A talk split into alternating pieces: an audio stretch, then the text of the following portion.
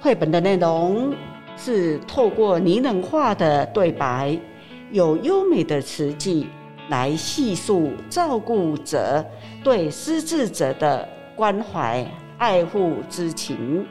现在，我们就来听听绘本的有关故事。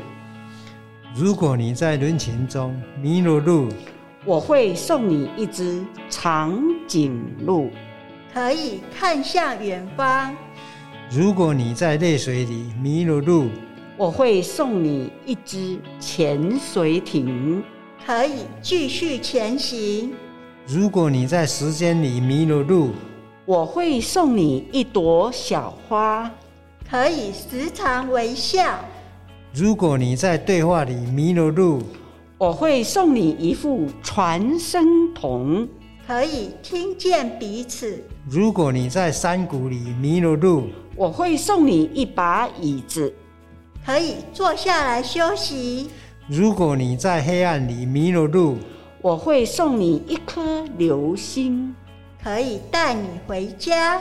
如果你在生命里迷了路，我会送你一个拥抱，让你知道爱永远都在。什么是失智呢？失智症要怎么预防呢？今日我们就来引用卫生福利部国民健康时讲的话，向各位朋友来说明。与会的各位贵宾、长官、伙伴们，大家午安，大家好。我们是第五组出罗快乐分享队。我们的 Podcast 节目名称是《迷路转转转》。失智如同潘德拉的盒子被钥匙锁住，当你用钥匙打开的时候，会有鲜活的共同印记，一幕一幕的呈现。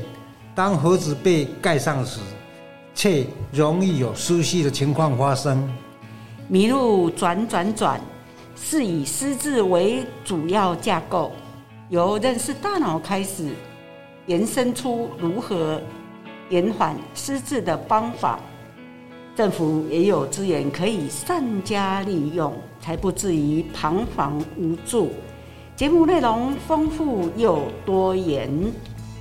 在每集的节目中，我们用国民健康署出版的失智绘本《如果你迷路》一书，透过不同的表现方式，展现出不同的风格，做出不同的氛围，来加深大家对绘本的感受。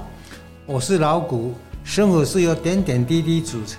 我热爱运动，也参加多项助工活动，生活多元又有趣。并能把做出的活动要呈现的风格献给大家。我是黄英文，小名文文。